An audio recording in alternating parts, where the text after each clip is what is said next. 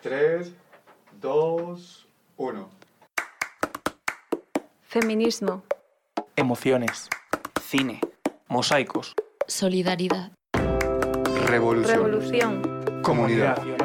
Música. Música. Inclusión. Diversidad. Diversidad. Mosaico. Queer. Libertad. Libertad. Libertad. Comunidad. Barrio.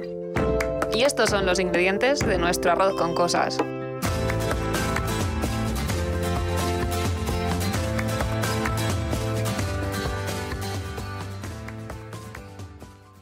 Bienvenidas, bienvenidos y bienvenides a un programa diferente de Arroz con Cosas. Hoy presento solo, pero muy bien acompañado por mis compañeros habituales. Hoy, hoy, hoy no hay debate. Hoy hay conceptos para entender la realidad de lo trans y de Octubre Trans. Androginia, la característica de una persona cuya apariencia o modo de expresión es una mezcla de características y o comportamientos asociados al género femenino y masculino. Disforia no es un malestar o un dolor emocional absoluto en relación a tus genitales, sino la alineación que sufres respecto a cómo tu cuerpo expresa o no expresa un género definido socialmente. Sistema. Parte de la superestructura que mantiene y perpetúa la relación de poder desigual que sufren las personas transgénero frente a las personas cisgénero. Travestismo. Los travestis construyen su identidad cuestionando la cultura de la genitalidad y las expectativas de identidad, las habilidades, la posición social, la sexualidad y la moral de cada persona. El travestismo, que no es similar al término crossdressing, irrumpe en esta lógica binaria de las sociedades occidentales que oprime a quienes se resisten a las categorías varón y mujer. Y crossdressing, que lo definimos como el estilo en la forma de vestir socialmente atribuido al sexo opuesto, por lo general de modo ocasional, con independencia de su orientación sexual e identidad de género. Cispassing. Etiqueta impuesta a todas aquellas personas trans que cumplen con cuerpos hegemónicos y estandarizados que la sociedad califica como hombre y como mujer.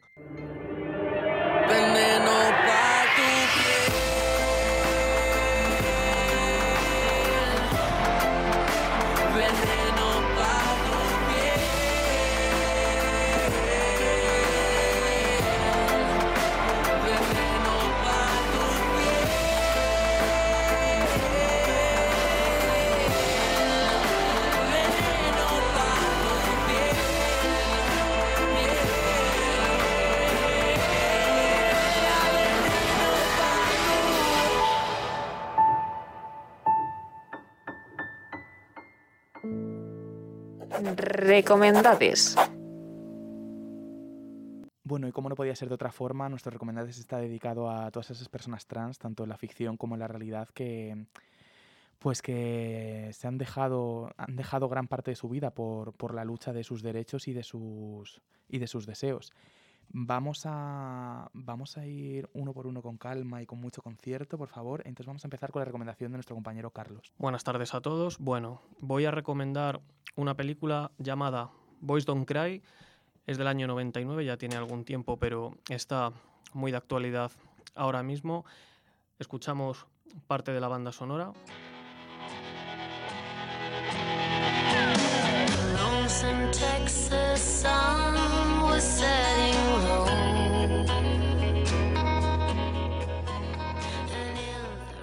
Está protagonizada por Hilary Swank y se llevó el Oscar por su interpretación del hombre transgénero Brandon Tina. Me la apunto, me la apunto, Carlos. Muchas, muchas gracias.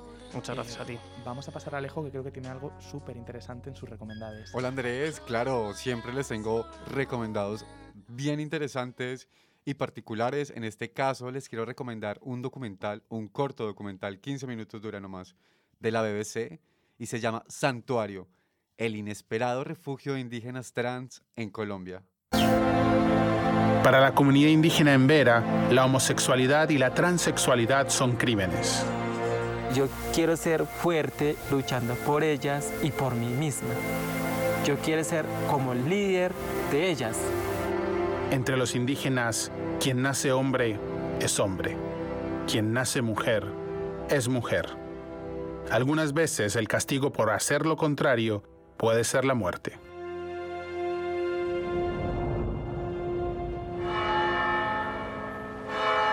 Desde chiquita eso era mi sueño. Desde luego, Alejo, me has dejado con ganas de verlo entero.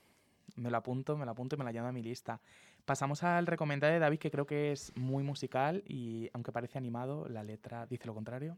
Eh, bueno, sí, pues yo os voy a hablar un poquito sobre Ryan Casata, que es un blogger, cantante y activista trans.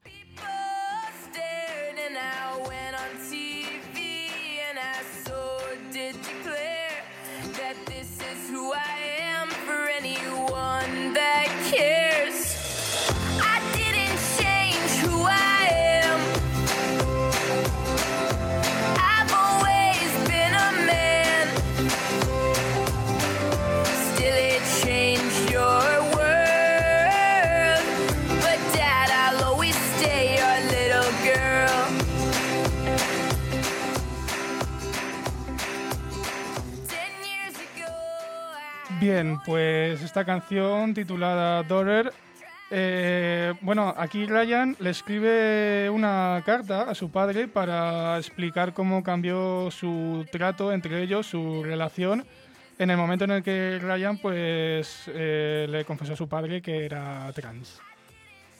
Pues muchas gracias, David. La verdad estoy, vamos, eh, tono de llamada ya. Tono de llamada ya. Eh, vamos a pasar con Cristina, que creo que tiene una serie que seguro que todos conocéis, pero el detrás de las cámaras que nos va a contar va a ser increíble. Sí, o sea, seguramente eh, la conozcáis todos, es Sense8 y bueno, está dirigida, escrita por las hermanas Wachowski, que son Lan- Lana y Lily, y son dos mujeres transexuales. Y bueno, eh, las conoceréis porque son quien hicieron Matrix, V de Vendetta, o sea, tenían ya un largo recorrido antes de, mm, bueno, decir que eran transexuales, que esto, joder, también las puso en el ojo del huracán porque ellas ya eran conocidas como guionistas y eran conocidas como directoras. Y bueno, en Sense8 vemos la historia de, de una, una la historia de una de ellas. Bueno, perdón, que es que me he hecho... Ay, me pasa igual que siempre, me hago un lío. Vale, eh, vemos a la actriz Jamie Clayton, que es una chica transexual, que, que, bueno, que en la serie también hace de una chica transexual y se ve el conflicto que tiene con su madre en la misma, pues porque ella no la acepta. Entonces, bueno, es súper interesante. No spoiler, Cristina.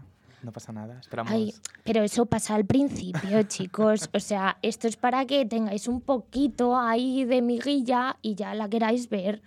Porque luego a ver cómo se desarrolla. A Perfecto, perfecto. Cristina. Además es una serie que trata muy bien todo el tema de orientaciones y nuevas, nuevas formas de quererse, así que totalmente recomendada. Y vamos a cerrar esta sección con, bueno, un poco hoy de- especial desde la mesa. Pelayo, ¿qué nos traes hoy? Bueno, pues hoy yo quería recomendar una, una película que se llama Tomboy, que dirige Céline Chama, es francesa y es de 2011. Y, y bueno, pues trata sobre un niño, un chico trans pequeño que vive, digamos que vive con libertad su identidad de género durante las vacaciones de verano en un pueblito francés, pero luego la película muestra el contraste de su vida cuando regresa cuando regresa otra vez al colegio y las imposiciones que esto pone en su, en su libertad para expresarse a sí mismo. No os voy a poner el tráiler porque está en francés. Oui, oui. Pero, pero bueno, os la recomiendo a todos, absolutamente. Genial, genial. Pues muchas gracias, Pelayo. Muchas gracias a todos por vuestros recomendades. Vamos a pasar, si queréis, a la siguiente parte de, de este programa. Pónmelo para llevar.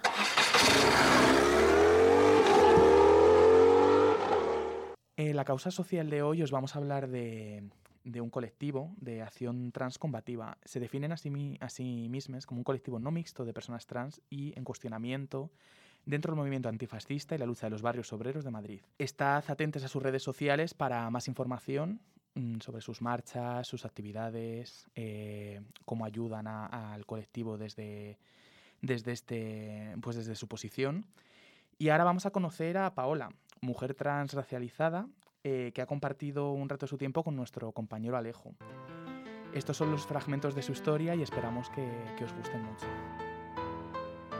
cómo es que, claro, debe sentirse demasiado incómodo uno trans, aparte negra, tener que salir por las calles y sentirse constantemente observada y sobre todo estar atenta a, no ser agredida. Sí, eso es algo muy verídico. porque ¿Qué pasaba? Que igual, o sea, uno salía y las miradas eran de niños, eran de señoras, eran de señores, eran de jóvenes y no era, no era al mirarnos para hacer una crítica constructiva nunca. Era una crítica destructiva. O se reían o te criticaban si vos ibas eh, con una ropa, con una ropa que, o sea, entre nosotros la ropa, nosotros nos pon- nos ponemos los colores que a nosotros nos dé la gana. Pero siempre era la crítica, y si eras negra, y ese marica tan feo, y ese marica es negro, y por qué esto, y por qué lo. Bueno, o sea, eran muchas cosas que se hacía la gente, y pues que uno escuchaba, pero como uno tenía esa fuerza de voluntad y esas ganas de levantarse todos los días de su cama, uno no les paraba bola. Y entonces uno seguía su día a día común y corriente, porque a veces entre tanta, entre tanta ofensa siempre había una frase de un consuelo muy bonito. O sea, en el, en, en el momento de ser trans, el sufrimiento es en el momento ya prácticamente del trabajo, que, que tú por ser una persona trans, sabes que nunca vas a tener un, un empleo de oficina o un empleo así normal, sino que siempre tienes que estar en un salón de belleza quemándote las manos, quemándote las pestañas, a veces saliendo con aguaceros de terminar de trabajar, que te puede dar cualquier enfermedad. O, o, o si no, irte a parar a la zona rosa a putear. Uno está cansada, mucho. Uno está muy, ¿cómo uno está muy cansada y a veces la persona termina ganándole a uno y uno termina muy golpeado. Soy toda la chica. Y de hecho ya después ella se casó eh, y el marido, no sé, creo que una vez vieron pasar al violador de ella y como que lo mandó a matar, algo así. Pero claro, es que es muy fuerte. Eso, digamos, ha cambiado algo de eso que ha contado usted eh, viviendo acá en España, sobre todo acá en Madrid.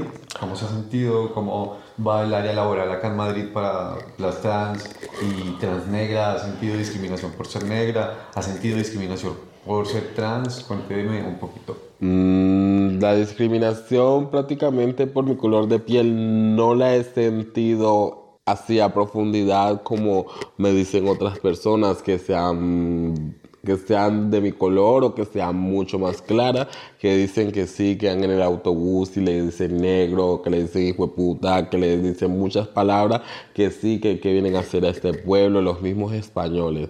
Y entonces, ¿por qué? Porque yo en Colombia, a mí me, me han gritado todo eso y hasta peores cosas. Y entonces eh, era mi país y allá sí me dolía. Acá me vale huevo lo que a mí me digan. Eso sí es verídico. No somos ni pretendemos ser la voz de un colectivo al que no pertenecemos mm, ninguno de los aquí presentes. Pero sí podemos, desde nuestra admiración hacia su esfuerzo y su lucha diaria, ser su pequeño altavoz. Markham Brulé. Mi padre me dio una paliza cuando me pescó vestida de niña.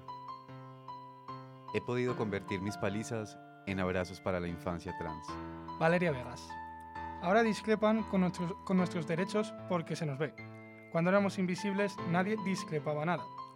El colectivo trans no tenía voz ni nadie nos representaba. No se hablaba de nosotros en el Congreso. Entonces no molestábamos. Parecía que no teníamos derechos porque tampoco conocía nuestros problemas. Liz Duval. El discurso sobre lo trans, mientras avanzaba, se ha simplificado en exceso.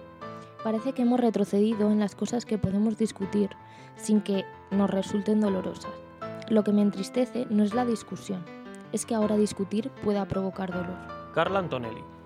El feminismo ni es cajón desastre ni la guarida de trans excluyentes. El feminismo es y será interseccional, de las mujeres empobrecidas, mujeres racializadas, mujeres lesbianas, mujeres trans y toda la diversidad. El feminismo somos todas o no será. Elliot Page. Salir de la ducha, con la toalla amarrada en la cintura y mirarme al espejo y poder decir aquí estoy. Es poder tocarme el pecho y sentirme cómodo en mi cuerpo, probablemente por primera vez. Muchas gracias por este, este programa diferente de Arroz con Cosas.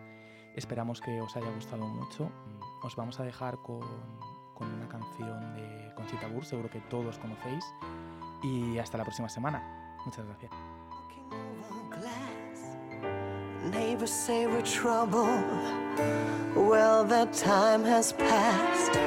Peering from the mirror. Estás escuchando Arroz con Cosas. Síguenos en Instagram y Twitter y escúchanos en tu plataforma de podcast favorita. Who can this person be?